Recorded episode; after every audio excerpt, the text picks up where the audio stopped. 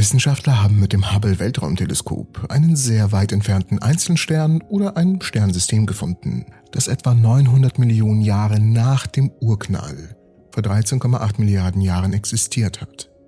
Oder immer noch existiert. Und diese erstaunliche Entdeckung von der NASA wird als rekordverdächtig bezeichnet.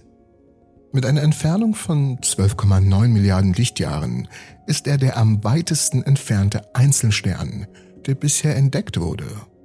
Obwohl 2017 eine Galaxie namens GNZ 11 oder 11 in 13,4 Milliarden Lichtjahren Entfernung entdeckt wurde.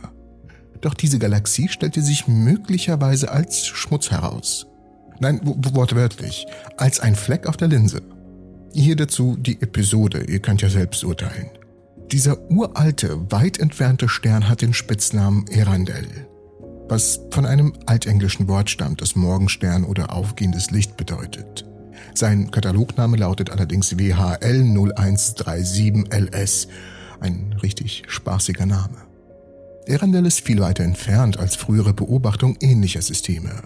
Im Jahr 2018 wurde ein riesiger blauer Stern mit dem Spitznamen Icarus mit 9 Milliarden Lichtjahren der am weitesten entfernte jemals gesehene Stern Ehrendel hat schätzungsweise eine Masse, die mehr als 50 mal so groß ist wie die der unseren Sonne. Es wurde mit dem Hubble-Weltraumteleskop im Rahmen des RELIX-Programms Reionization Lensing Cluster Survey entdeckt, das massive Galaxiehaufen mit dem Ziel abbildet, die hellsten, weit entfernten Galaxien für das James Webb-Teleskop zu finden. Und falls ihr euch fragt, wie der Stern entdeckt wurde, nun, Gravitationslinsensysteme sind dafür die beste Methode, um unglaublich weit entfernte Sterne zu entdecken. Dieser Effekt beschreibt den Effekt, dass die Schwerkraft eines Vordergrundsterns oder einer Galaxie das Licht eines Hintergrundsterns oder einer Galaxie krümmt. Dies geschieht, weil Masse den Raum krümmt, wie von Einstein selbst vorhergesagt, so dass das Licht des Hintergrundsterns einen anderen Weg nimmt und dennoch zu uns findet.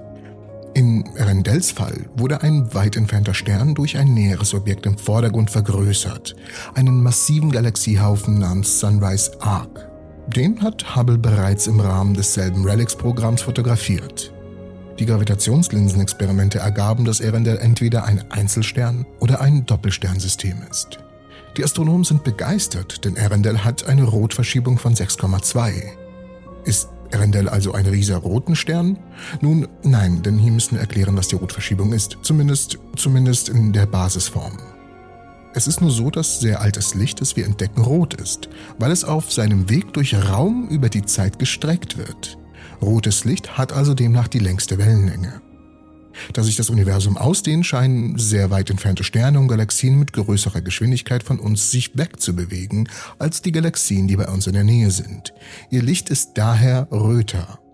Anhand der Rötung seines Lichts können die Forscher die Entfernung von Erendel abschätzen, denn je röter sein Licht ist, desto früher in der Geschichte des Universums muss er existieren. Wir konnten es zuerst gar nicht glauben, denn er war so viel weiter entfernt als der bisher am weitesten entfernte Stern mit der höchsten Rotverschiebung. Das sagte einer der Forscher. Die Galaxie, die diesen Stern beherbergt, wurde durch Gravitationslinsen vergrößert und zu einem langen Sichel verzerrt, die wir den Sonnenaufgangsbogen nannten. Oder den Runenbogen in Elden Ring, so nenne ich es zumindest. Die Forscher hoffen, dass sie bald in der Lage sein werden, mit dem Webb-Teleskop, einem vollwertigen und einem weitaus empfindlicheren Infrarotteleskop, das speziell für die Suche nach rot verschiebenen Objekten entwickelt wurde, dies ist eine unglaubliche Entdeckung und durch das James Webb werden noch viel mehr solcher Entdeckungen folgen. Aber wenn ihr wissen wollt, was wir uns mit dem James Webb anschauen werden, schaut euch das Video dafür an. Ich bedanke mich fürs Zusehen und ich hoffe euch alle in der nächsten Episode der Entropy zu sehen.